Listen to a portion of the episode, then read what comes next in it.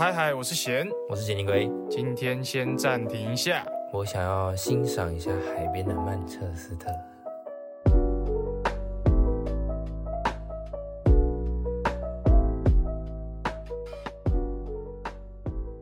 好，欢迎回到暂停一下，我想尿尿。那这个节目是研究讨论一些电影、影集、游戏相关的内容。那我们今天要聊的是海边的曼彻斯特 （Manchester by the Sea）。哦，好，那海边的曼彻斯特是在说，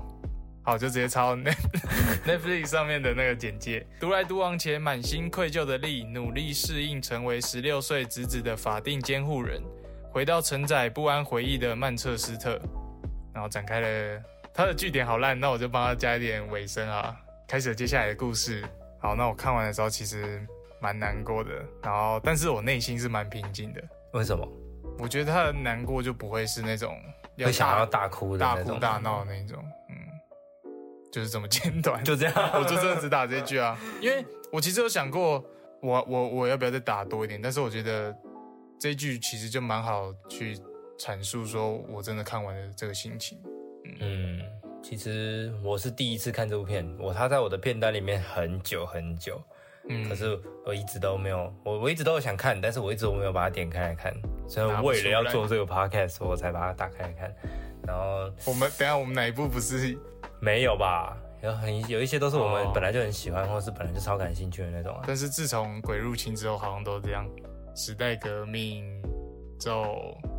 哎，没有，可是他们都算是新片呐，看完才想做的。对啊，海边曼彻斯特是一个我们要把它翻出来看呢。嗯，蛮久的。我在看的时候算是蛮还蛮久，没有这种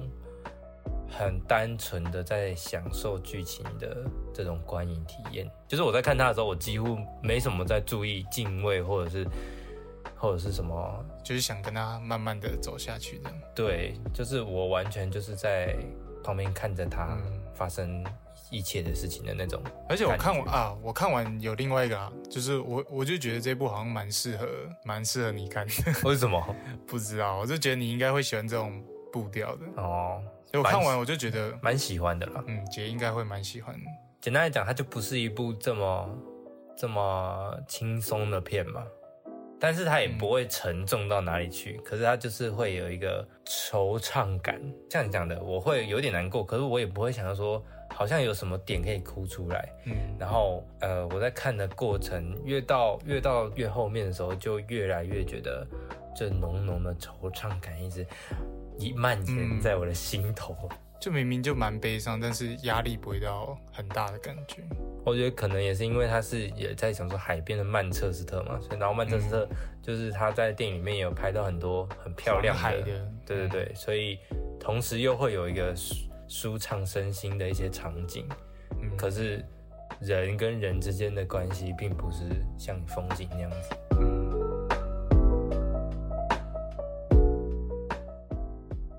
那接下来的讨论，我们会聊到海边的曼彻斯特，我们对剧情上的解析跟安排上的处理，也会介绍一些彩蛋或背景故事。那接下来内容涉及剧透，那想看先去看，想看的先去看，看过的人。可以直接直接跳过剧情这一段啊，想听的人可以直接听。好，那我们就开始喽。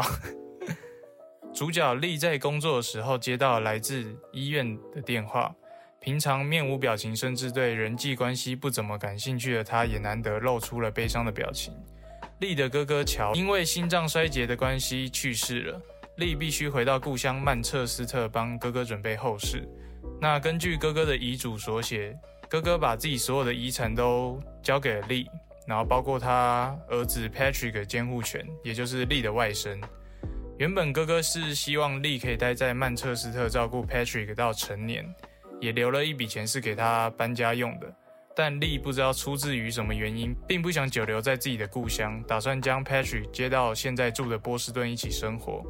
但 Patrick 并不想放弃在这边的生活，也不想离开自己的朋友圈。那两个人因为同个人认识，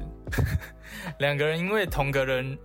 三年桥了，两个人都因为同个人认识，也因为失去同一个人而再次相处在一起。理念不相同的两个人还是生活了一小段时间。Patrick 时不时会问丽一些有关父子之间的问题，例如“我可以带朋友回家吗？”那我女朋友等下来的时候，你可不可以跟她父母说我们是分开睡的之类的？但是丽只回答说为什么要问我这些问题啊？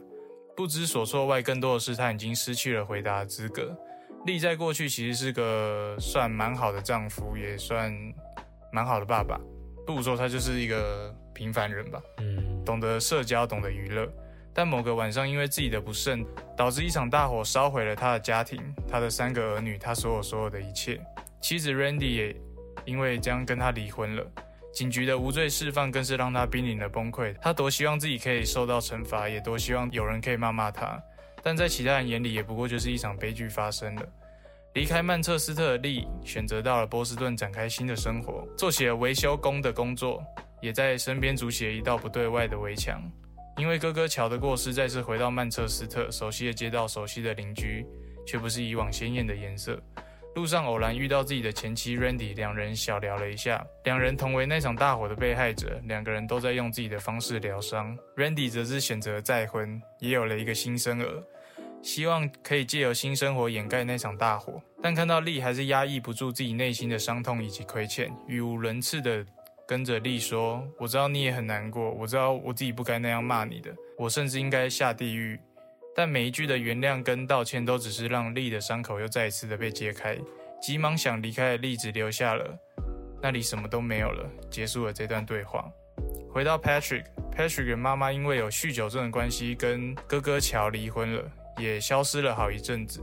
但 Patrick 其实一直有跟妈妈私信往来，妈妈现在也改变了很多，也再婚了。”也希望 Patrick 可以跟他们一起展开一段新生活，但尝试过后，双方都骗不了自己。除了母子关系外，Patrick 跟妈妈其实就是实质上的陌生人。突然要生活在一起，显得有点太仓促了。丽因为与 Randy 的对话后，悲伤的情感又再一次快要淹没她了，所以丽选择让 Patrick 留在曼彻斯特，而她也拜托了哥哥的好友 George 收养 Patrick。但这些决定好像已经不是 Patrick 在乎的了。Patrick 只希望丽不要像爸爸一样一声不响的离开，没有道别，没有拥抱，没有跟他说要好好照顾自己。他希望丽能待在曼彻斯特当他的监护人。丽挣扎了一下后，跟 Patrick 坦诚说：“对不起，但我真的克服不了。” Patrick 也知道再说下去就过于自私了。丽也安慰的抱了一下 Patrick。两人在哥哥的丧礼后玩着球，边散步边聊天。两个人没有因为直视自己的伤痛选择放下，反而是随着自己的日常生活中成为了现在的自己。丽的围墙好像多了一道窗，他想找一间一有一房一厅的公寓，好让 Patrick 可以来波士顿的时候住。Patrick 也不再是那个吃着冰看着冷冻食品就会想起爸爸而爆哭的小孩。两个人没头没尾的聊着，像两个好朋友一一样玩着。电影也随着两个人在渔船上钓鱼的背影结束了。只是这次没有以前的欢笑，也没有爸爸鲨鱼笑话。我很喜欢它的开头，就是它的开头是因为他是维修工嘛，然后电影的开头其实就是他在每个家庭去帮他们维修一些自己可能坏掉的地方，像什么马桶啊、什么沥水什么的。嗯。但是他在修理的过程，其实那些住户啊，都会有意无意的在告诉观众说，他们也有自己的问题要处理。就除了设施的一些问题之外，自己跟自己家人的人际关系也需要修理。但是我我觉得我们看完之后会。反而是会去好奇说，那力想要修理的东西是什么？就是我觉得大部分的服务业啊，嗯，大部分服务业，我们在被服务业的一些人服务的时候，我们不太会去在意在意到他身后的故事，嗯，所以像什么便利商店啊、外送员、啊维修工这种的，其实我们只会去在意说他给我的服务好不好。可是，在在这个职业之下的他们也是人类。所以，我嗯还不错，用一个维修工这个职业来，嗯，我没有去，我没有想到这件事。简单来说，就是我几乎这部片我完全没有想到任何可能跟故事的设定或者是角色的曲线有关的事情，完全没有去想到，就是因为我我就是跟着他的节奏，然后有就有点像是海边曼彻斯特这个东西，它就是一片海洋，然后我就我就躺在上面。然后漂浮，对，随着它，随着它漂。嗯，在叙事方面，就是看起来虽然没有什么，但是我觉得蛮厉害的一个点，就是他会借由对话，让我们去知道这个角色一些些过去怎么建立成这个人啊。就像我们都不知道那通电话是什么，然后他去医院的时候才说。他哥哥死了，我们会知道他有一个哥哥，然后我们才会知道他跟他妻子离婚了这件事情。嗯，因为在之前我们都只会觉得他就是一个正常的对有个家庭的人就就可能是独居的一个年轻人之类的。啊，他很多交叉剪辑是在说，就是以前跟过去的对比，还有以前发生的事情。然后我觉得，因为他不会跟你说几年前，然后再再去接到过去的画面，他反而是接在一起的，就是不会让你有一个缓冲啦，他就直接接给你看的。但是我觉得我在看的时候不会被这个打断，是因为哥哥还在这件事情，跟他跟他妻子还是夫妻的时候这件事情。嗯，就只要到过去，我们就会看到哥哥还在跟他聊天，我们就知道，马上下意识就会知道说这是过去。去，看到他跟他前妻还很恩爱的时候，嗯，这是过去。嗯，就反而这个算小手法吗？算小手法，因为很多交叉剪接的东西啊，它为了要区分过去跟现在，最常见的就是你刚刚讲的，哦会在荧幕上面打说几年前或者是几个月前。然后第二种就是用色色调嘛，如果是比较悲伤的过往，可能就会用蓝色，或者是或者是更更老旧的过往就会用橘色。嗯，可是呃，然后现在的话可能就会是比较明亮一点的，或者是干嘛。嗯但是它完全就是用人跟人的关系时间轴直接的去剪接，所以不太会呃，其实但其实我在前面看的时候，可能是因为我有可能没有看得很仔细，反正就是我会去误解说他家里是有一个家庭，然后呃，嗯。只是他接到了他哥哥的这个讯息，可是到后面越慢越慢慢越看，就是就是越越来，因为像我记得电影的电影的第一颗镜头不就是他们在船上嘛？嗯，很开心的那个，对对对，那边就会觉得是现在，可是其实应该算是过去吧。就像你刚刚讲的，他是用抽丝剥茧的方式，让我们慢慢去了解角色发生的事情，然后我们就知道说，哦，哥哥啊、因为因为哥哥原本还在，然后再接到讯息，哦，哥哥过世了，他有个哥哥，然后后面要怎样怎样怎样怎样，哦，他有个家庭，他有个家庭，可是怎么了怎么了，然后后面才知道说，哦，发生这件事情，所以他的家庭才这样，所以他才有这些反应，然后前面就是说他一直很他一直很抗拒。回到曼彻斯特，可是我们也不知道为什么，然后一直到后面他们要、哦，原来是这个原因这样，嗯，然后再回头去想前面那些事情的时候，就会有一个比较可以理解他的感觉。嗯，对这些交叉的方式，我觉得不只是不会乱之外，我反而觉得是加分的感觉。嗯，而且就还有一个是他的脸上的笑容吧，因为他过去其实就是一个，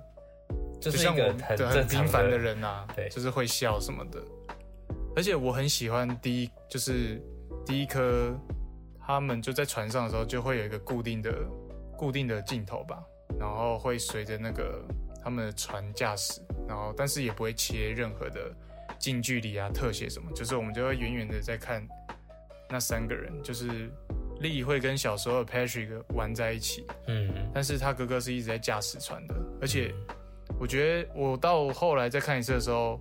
会发现说船上的哥哥乔是没有跟 Patrick 跟丽接触的，就其实再看一次就会知道说乔其实已经离他们很远了，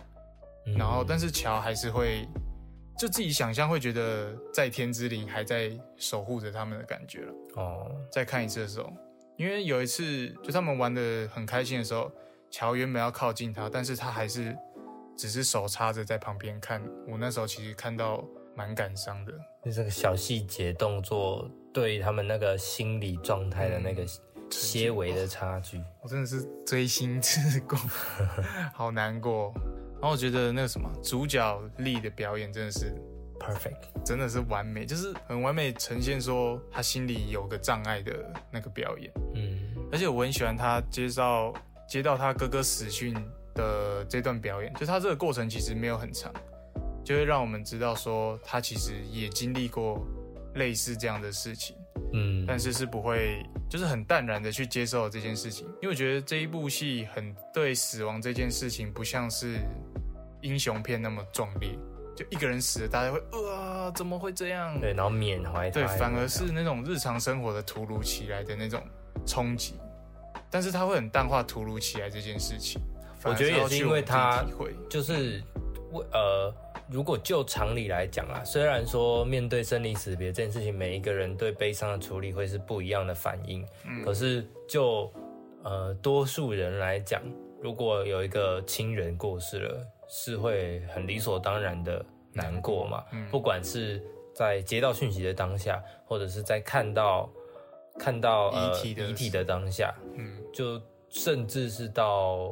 丧礼的当下，就是不管是在哪一个时间点，你总会有那个时间点是你真的意识到说他真的离开了的那个时间，你会崩溃嘛？可是为什么为什么哥哥的死亡对丽来说并没有这么大的冲击性？不是因为他跟哥哥的感情不好，嗯而是因为他曾经经历过了相对更可怕的事情，然后那些事情已经已经让他的心有点就心死了嘛，所以再也没有办法像一般人那样子去面对有悲伤这件事情。而且我觉得就是 Patrick 其实也有去看他爸的遗体嘛，就又更加强了力去停时间，反而是去亲他哥哥一下，就不是害怕哥哥过世这件事情，反而是知道说死亡其实就是这样，这样，对，就是这样的一件事情，真的是 不要再，大家都不知道这个声音是这个什么声，音是是什么？以为是什么出错，但其实是我们在那种 Chef Kiss 啦，就是那对对对个大厨的那个嗯意大利大厨的。希望大家以后听到这个就知道，然后我这个比较像，以前都是 不太轻。好，不该这么快乐，抱歉我想一下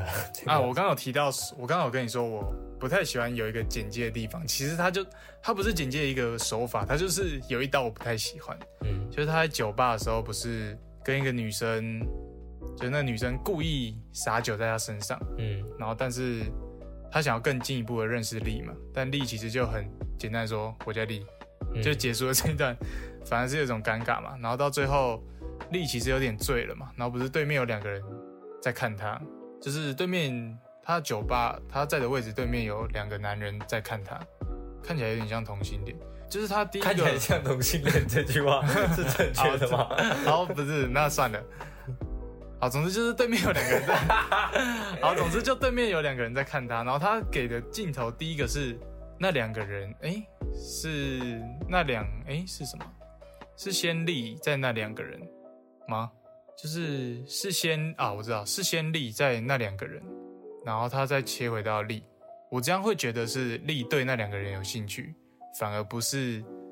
力看他们不爽。就是如果是那两个人先看着力的话，再切到那两，诶先看着力，再切到力的话，我才会觉得是那两个人一直在打量力这件事情。因为我完全不知道这部片在讲什么，我当时会哦，把力设定成一个可是力的表情会让你觉得他感兴趣啊，因为其实我当时在看那场戏的时候，我没有，我只觉得就是我心情很不好，然后你们还在那看胆小，哦，可是他一开始没有看他，反而是力自己故意找茬，而且他又把那场戏跟前面那个有点拒绝女生的那个戏剪在一起，我就觉得说，所以你是对男生有兴趣吗？就在我一个完全不知道这部片在讲什么的情况下，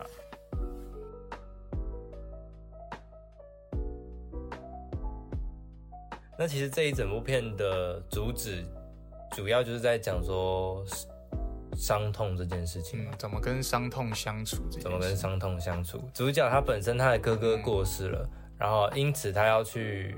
继承这个哥哥的他他他他侄子的这个抚养权，嗯。那嗯他侄子也要去面对他爸爸过世了。嗯。然后后面我们也会知道说，主角曾经有失手误杀了自己的子女嘛，所以他怎么去面对子女过世的这件事情？我觉得还有一种，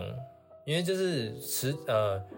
肉体的死亡是一种死亡，实质上的死亡。嗯可是我觉得这部片里面还有很多东西是形象上的死亡，像是主角经历了这一切的事情之后，他有说过，有的人呃那个他的前妻跟他讲说，我我有一颗破碎的心，我知道你也有，嗯但是主角回答他的是这里面什么都没有了，嗯对，there's nothing here，就是他是连心都没有了，就是这个就是心死嘛。嗯然后其实这部片里面还有很多人跟人之间的关系是死死亡的状态，像是刚刚有讲到他的侄子 Patrick 跟他的妈妈已经很久没有联系的妈妈，真的见到面的时候，反而像陌生人一样。所以他们之间的这个母子的关系，其实也是死掉的。嗯，然后他们怎么去面对这些事情，就其实都要用不同的程度去看，说这些死亡带给他们的感伤的程度是什么。嗯而且也也不是说，所以这就是为什么有的人会说什么失恋了真的心好痛，撕心裂肺。其实以前可能会觉得说什么什么小情小爱啊，然后青少年血气方刚的，可是关系的死掉跟肉体的死亡，其实我觉得那个痛苦的程度也是没有办法一起比较的。嗯，很多人会说我感同身受这件事情，嗯，但其实蛮自大的，就是怎么可能真的有人感同身受？就我爸爸死了，如果你爸爸没死，这个比喻好吗？好，总之我家的宠物死了，但你家也没死，那你怎么可能会会去感同身受这件事情？但是 Randy 跟 Randy 跟丽丽是真的一起经历过那件事情，然后也有也真的可以感同身受，说丽在经历什么，但连但连这种相同处境、相同立场，甚至发生相同事情的人都很难去帮助力这个人。这就是讲到说每一个人对同一件事情的感受不一样嘛，所以我自己觉得感同身受这件事情是不存在的，因为假设我的宠物死了，我家宠物死了，你家宠物也死了，也不代表你可以感同身受我我对我家宠物死掉是什么感觉，可能我跟他，可能我跟他没有相处很久，可是我给他的爱很多，嗯，可是你可能养了十几年了，但是你可能并没有觉得说，你就只是觉得啊、他可能解脱了。就是这些东西，每个人对不同的事情，还有他的那个关系的深厚程度，其实都没有办法，有点像是不可能会有一个平完全平的感觉。完全相符合的交叉结果。所以这样子的人生中吧，我自己觉得几乎是不太可能，有可能会有那种痛苦程度差不多的情况，嗯可是要在同一件事情上面，同一个人，同一种感觉，然后痛苦的程度、悲伤的程度又要是同一个 level 的话，我觉得不太可能。嗯，对，所以其实我以我以前也会，就是如果听别人讲讲心事，我就会说我我我可以我可以感同身受，但是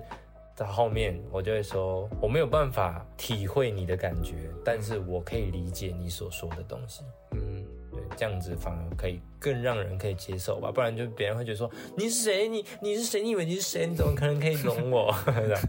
我反而会去避免说，我理解你感同身受这件事情，就是这一类的。如果如果他跟我他呃，如果他跟我倾诉他发生的事情，那我就可以理解他为什么现在会有这个处境。可是我没有办法感受他现在有这个、这个状态的感觉。对我可以理解说，哦，是这个原因导致你现在有这样的情绪。可能国高中生给意见的时候，就会说，我觉得你可以怎么样怎么样怎么样。嗯，这其实就是建立在感同身受这件事情嘛，然后用自己的方式去尝试帮他解决。你觉得你理解了他的东西，然后你觉得你这个方式有机会让你，对你把它放，你把你自己放在那个位置，然后假设自己可以帮他想出一个方哎、案。我刚说的国高中生不是现在国高中生，我说我自己国高中生的时候，我以为你在说，我以为你在说，但是我现在对，但是我现在，但是我现在反而就会说，你能接受就接受，你你怎样，我都是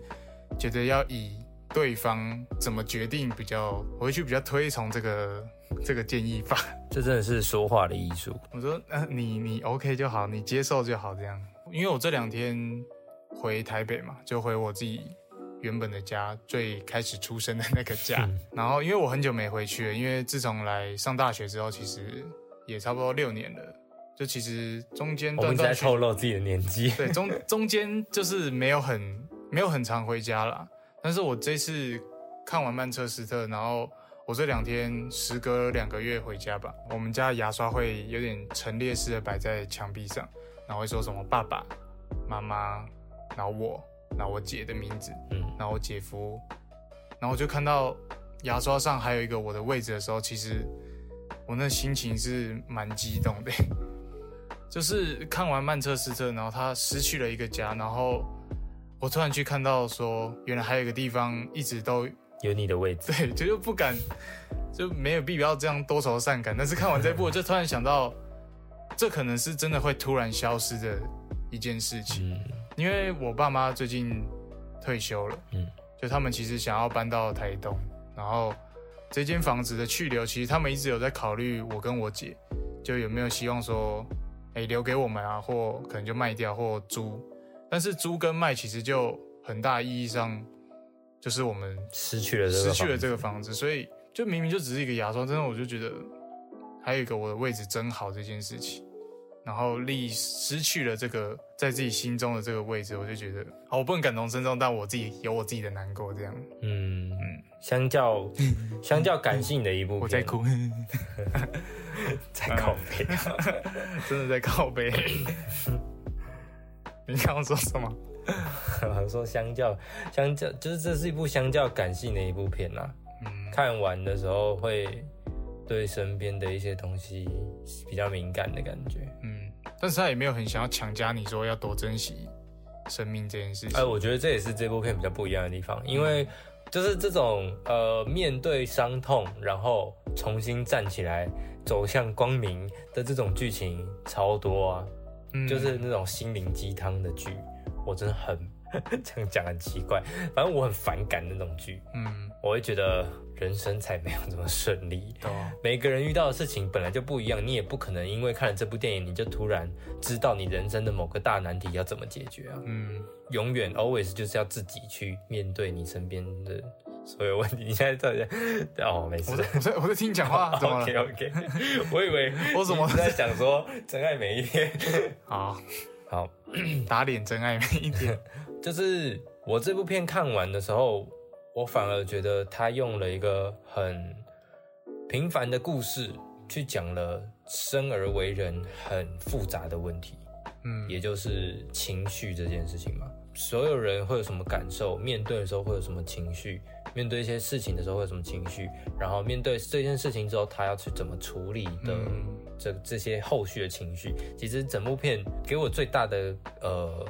印象深刻的东西就是情绪这件事情，嗯而这个东西是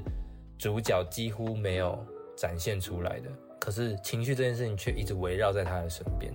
对，包括说呃会会愤怒嘛，就是也他会就是嗯喝醉的时候会想要闹事啊，然后到后面他的侄子知道了自己的爸爸过世，一开始是逃避嘛，嗯。对他进到停尸间之后，他一看到爸爸，然后就直接走出去，然后逃避。然后他逃避，甚至还过了好几天，就是很正常的啊，找朋友来家里玩啊，然后干嘛干嘛干嘛，直到他看到了冷冻冷冻库里面的鸡肉，才想到了他的爸爸也在冷冻库里面嗯被冰着，等待春天，所以他们才可以买它嘛。所以那个小小的东西是他崩溃的点，而那个崩溃他自己也说不上来。我觉得这个也是是蛮蛮蛮真实的一件事情。如果就我自己来讲啊，这样讲也是蛮奇怪的。怎么现在好奇怪，我们这一集就讲一些很奇怪的东西。就是我参加过蛮多场葬礼的，啊然后我参加的这些不一样的葬礼，我跟这些过世的人的关系都不太一样，就有的很近，有的很远，有的可能看没几次，有的常常见到。可是我在就算是可能两三个都是很近的人好了，我在他们葬礼上面的感受我也不太一样。呃，有的有的我会哭，有的我去参加完回来，就有点像是我去台北一趟，然后回来，然后什么事都没发生。嗯就是不一样的感觉。然后，所以也会，我也有过一次是像这样子，在某一个某一个临界点崩溃的时候的那种情绪，而且通常导致崩溃的那个点都是一个很奇怪，对你想不到的点。嗯，那我 那我不该说奇怪，想不到的点，对，对，就是你想不到的点，你就会突然有点像被开启了那个开关一样。嗯、这个叫什么？水闸吗？你的水闸里面的水一直在累积，累积到一个程度之后，也一个一个一个，人在外面轻轻的敲一下，那个水闸的对墙就直接垮了的那种感觉。所以我看到那个侄子面对面对爸爸的死，并没有哭出来这件事情，我也没有觉得说很奇怪。嗯，然后他他他崩溃到他自己也没办法解释，然后到他的叔叔进到房间里面等等他冷静下来的那个过程，我也觉得算是蛮蛮蛮真实的。可是就这还只是侄子而已，我就觉得他把这个角色写的很很真实了。嗯但是最重最重要的还是这个这个力力吧，对，嗯那力他反而在经历了这一些一般的人都有可能会发生的事情的时候，他还是像是那个置身事外的人一样。我觉得这又是另外一种另外一种处理方式吧。呃，处事态度，，对，儿子在崩溃之后，他可能就呃某个程度上算是接受了爸爸的死，嗯。他他接受了爸爸死掉了这件事情，因为通常都是这样子吧。你死掉的时候，呃，你的某个亲人死掉的时候，你你的心里会潜意识的觉得他还在，嗯。然后通常有人会是看到遗体的当下，然后就会觉得说啊，他真的死了，嗯。才会哭出来。而儿子是在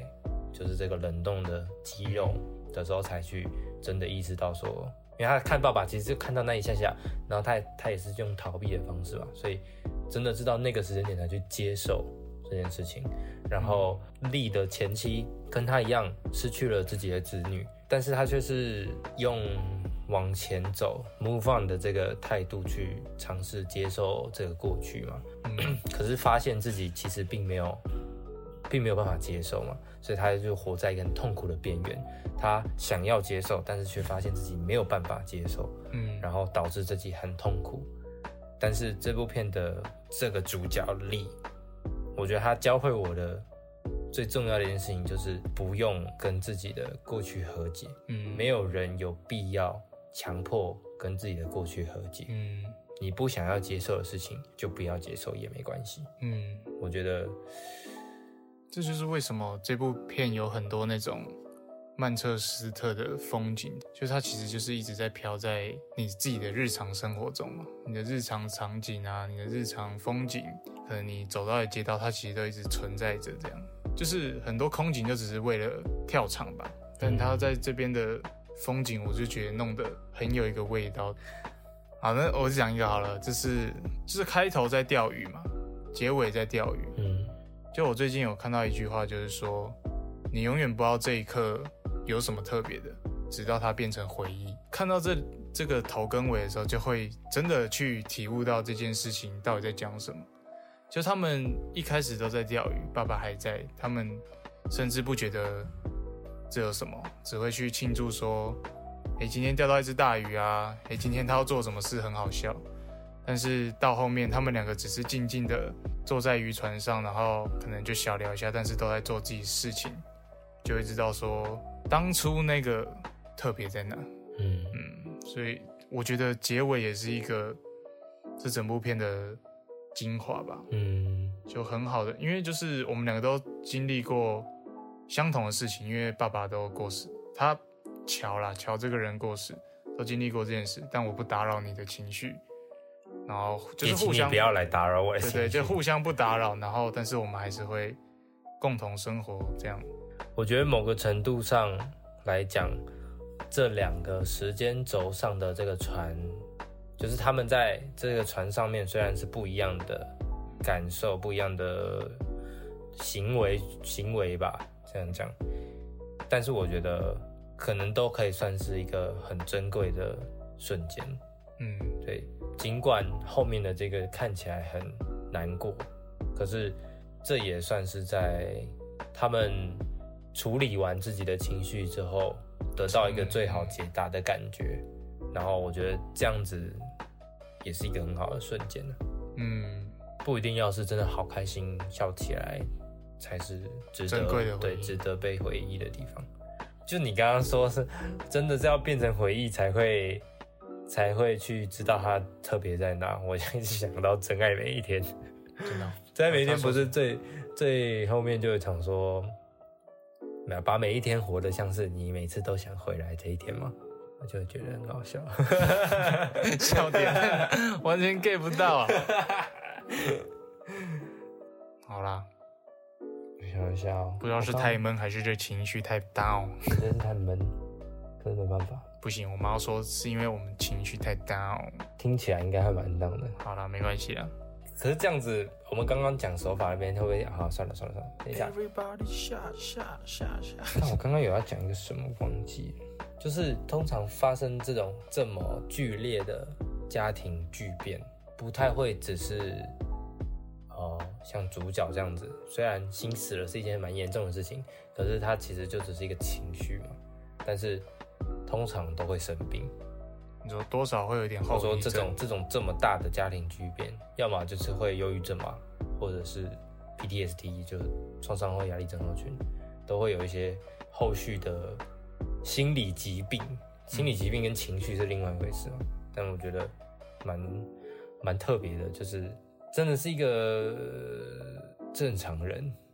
然后有一个 生病，呃，有一个有一个有难过的情绪的过程，这样而已。嗯，啊，因为后面其实很多人也会拍，我觉得这个好像不要讲。我刚刚本来想说，很多人会拍一些跟心理疾病有关的片，然后那些片哦通常都会比较着重在呃他们这些情绪的逼不得已还是什么的，然后反而觉得这部片蛮特别的是，它发生了很多很难过的事情，可是并没有想要讲任何跟心心理疾病有关的东西。嗯，我觉得他应该还是有带到一点，就是他在自己租屋处睡着是吧？瓦斯炉没关吧？然后他不是有梦到自己的，好，就是就有浅浅带到说他后遗症。对对，还是有这种，嗯，没有结尾句点，嗯，还是有这种感觉存在了。好，那我们可以那个啦。等一下啦，等一下。哦，你还有？我刚才想，刚才想创伤大师，唱诗唱诗记，创你再给我这样，好拍摄呃，哦。心理我我有看到，我之前有看到一句话，我自己也蛮喜欢的，就是这悲伤就像海浪一样，嗯它的浪会不断的来嘛，就你会被海水呛到，然后甚至不知道怎么应付它，但是随着时间，你慢慢知道浪的时间、浪的可能波度的高度，你会开始知道要怎么去应对这次海浪的来袭，嗯，然后慢慢成就现在的自己。嗯，就这样。载浮载沉，对对对，就也不是，它也不是消失啦，它就只是你更不会去抗拒适应它，让就是下次涨潮的时候，你知道你要怎么处理。嗯，那接下来就进入到 HQ。你在故意？好那我们接下来就 Daisuke 喽。对啊，这样才是故意吧？好，那接下来就进到我们 Daisuke 环节。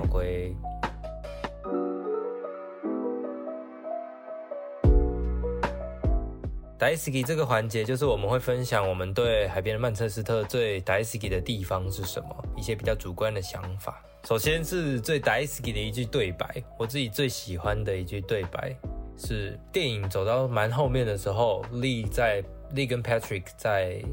餐桌上面，然后那时候 Lee 就安安排 Patrick 说，你可以继续待在曼彻斯特嘛，因为在故事的情节上，原本前面是 Lee 一直想要带着 Patrick 到波士顿，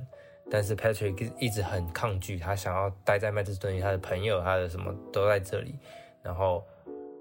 他们两个就也因为这样子是会一直嗯。僵持不下。可是到电影的后半段，Lee 跟 Patrick 说：“你可以待在曼彻斯特，然后再跟他讲后续，可能你长大之后这间房子可以怎么样怎么样，把这些事情跟他拿出来讨论的时候，这时候 Patrick 反而会觉得，对，反而会觉得说，你那你你为对啊，你为那你为什么不留下来？就是也因为前面他们相处的这样子的一段时间，他们算是产生了某一些 bonding 吧，就是有一个情感的联系在。通常这个时候 happy ending 就是通常就会是啊、他们越来越好，然后好到最后他们就找到了一个 solution，他们可以一起继续生活的地方。可是反而是 Patrick 很难过，Lee 为什么不留下来？而 Lee 这个时候可以感受到他的心里是想陪他的，对，是想陪 Patrick，但是他嗯却回 Patrick 是说、I can't beat it, I can't beat it, I'm sorry，就是我真的没有办法克服过去的这段回忆，我真的对曼彻斯特这个地方有太大的创伤了，嗯我没有办法，我很抱歉，这样，所以我觉得我很喜欢这一段，是因为它概括了我前面讲到的，对于一个没有办法接受的过往，是不需要强迫自己去接受的。嗯然后加上这一段，虽然他是在拒绝 Patrick，虽然他是在表明说他没有办法去接受他的过去，可是某种程度上也是在用很隐晦的方式，在跟 Patrick 有一个互动的感觉，对心理的聊交流。嗯，就是他虽然是说我没有办法克服，我很抱歉，可是言下之意是，如果我克服得了的话，我很乐意跟你待在曼彻斯特。嗯所以我就很喜欢这一段的安排，然后他们的他们两个人在这一段的表演也很算是蛮感动的吧，对，蛮难过又蛮感动的感觉。那你最大意的一个，这样情绪好靠很靠我我刚就是 Patrick 去房间问，就丽刚来刚回来曼彻斯特那一段，Patrick 走进房间问丽说：“哎、那个我等下可以找我的朋友来吗？嗯然后我等下女朋友来的时候，可以帮我跟他们爸妈说，我们是分开睡的嘛，因为他们会有一些疙瘩之类的，就这种稀松平常的问题。但是我反而会觉得他暂时还没办法脱离还有爸爸这件事情，但是就是他暂时还没办法忘记自己没有爸爸。嗯，但是也不是用一种很悲伤的方式去说，我还没有办法接受，反而是用利用一种日常的习惯吧，去依托在力身上。嗯，所以我觉得这一段也是，就是没什么，但是就是会有一点淡淡的洋葱味这样。对，而且他他在跟丽讲这段的时候，丽他也不知是道，丽是说你爸会答应吗？然后嗯他爸他就说我爸会答应，然后他说那你问我干嘛？对吧？但然后他也自己回答不出来说，对，我为什么要问你？所以就想说问一下。我嗯第一次看的时候，就是我一开始看到的时候，我的感觉是还蛮有礼貌的，哦，对。可是后面再想一想，才会知道说，其实就只是一个习惯，嗯，然后还还一时之间还不知道这个习惯要改过来，这样。就能想象到他在房间在思考这件事。就是我朋友等一下来的时候，他第一个想法是先去问某一个人，对对某一个人。所以我觉得这段也是蛮有洋葱味的。嗯，继续。海边的曼彻斯特其实有蛮多漂亮的风景，然后也蛮多好。总之就是你最 dicey 的一场一个场景或一场戏是什么呢？一个场景啦，我最 dicey 的一个场景，就是因为主角丽他的哥哥，呃，过世的时候是算冬天吧，所以他们没办法下葬，所以他们要等到春天才可以下葬，所以他们是先办告别式，然后到春天才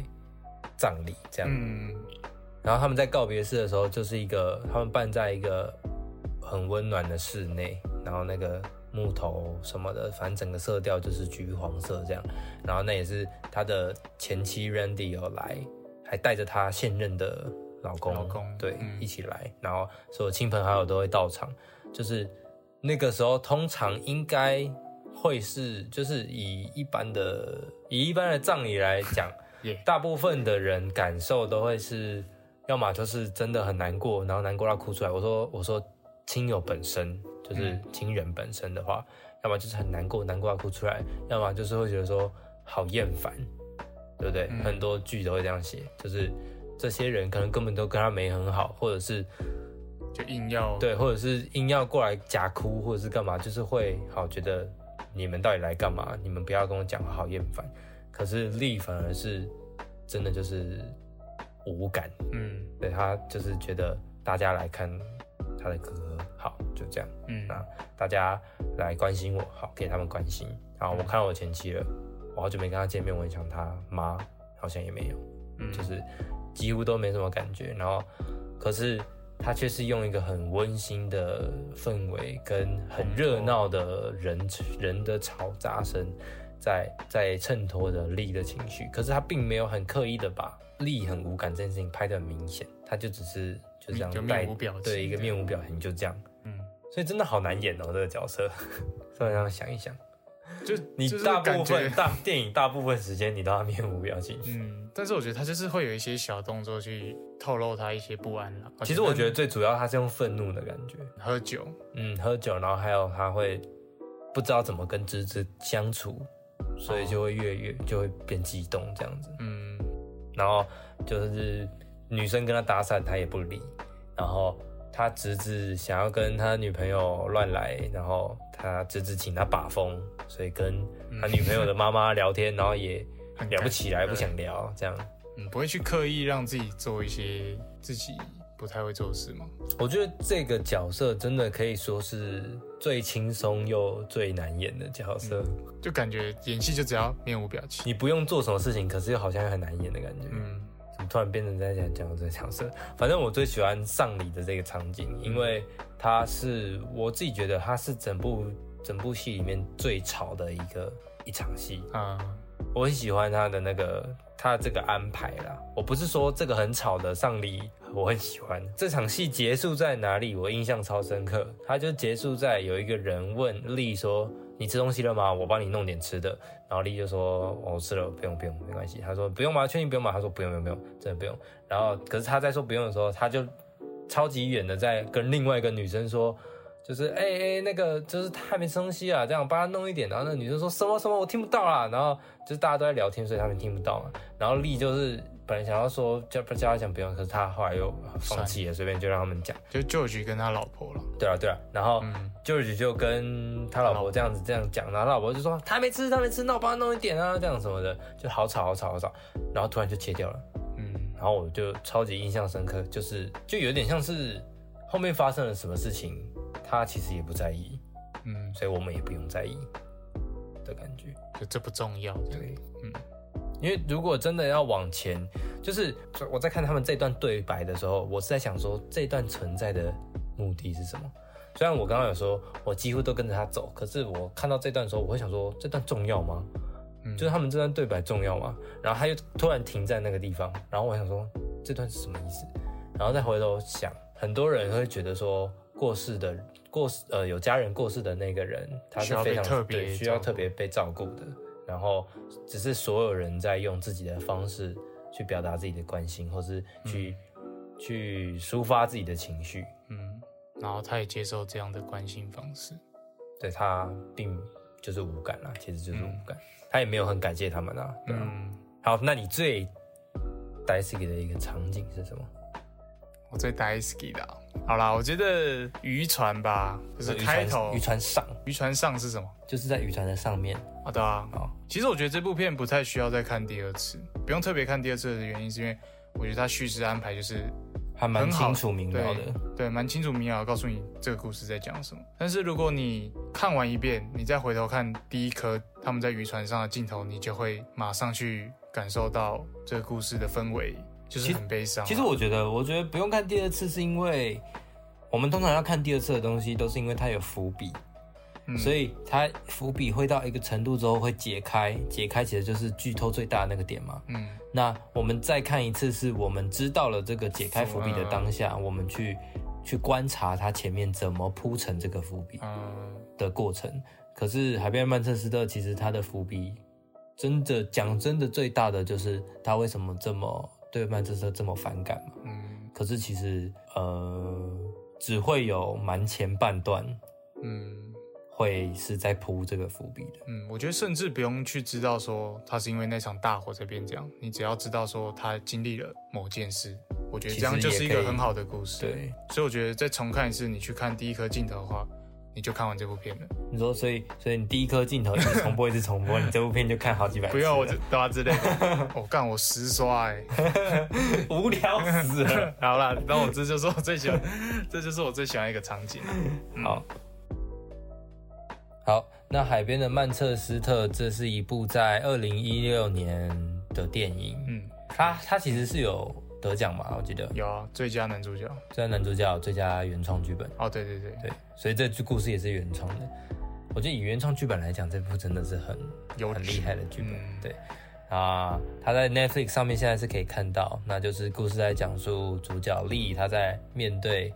悲伤的过往，嗯他怎么去处理的。然后因为哥哥的过世，所以必须要继承哥哥儿子 Patrick 的抚养权。那他跟 Patrick 在曼彻斯特发生的事情，嗯然后去慢慢的带出每个人面对悲伤的处理方式是怎么样。那是一个非常平凡的故事，但是也是非常细腻的情感。嗯，那海边的曼彻斯特，我们今天就差不多聊完了。那如果任何对这部片有任何问题的话，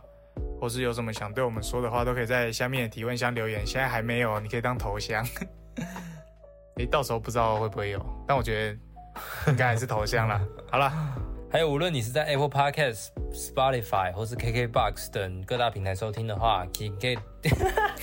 请记得给我们五星好评。好，还有在 IG、FB、YouTube 都可以追踪、按赞、订阅、留言、分享，都都都 OK。连接都在下面链接。都在下面。好，那我们今天聊，看今天嘴巴到底发生什么事啊？好，打结网。好了，那我们今天就聊到这啦，拜拜。拜拜。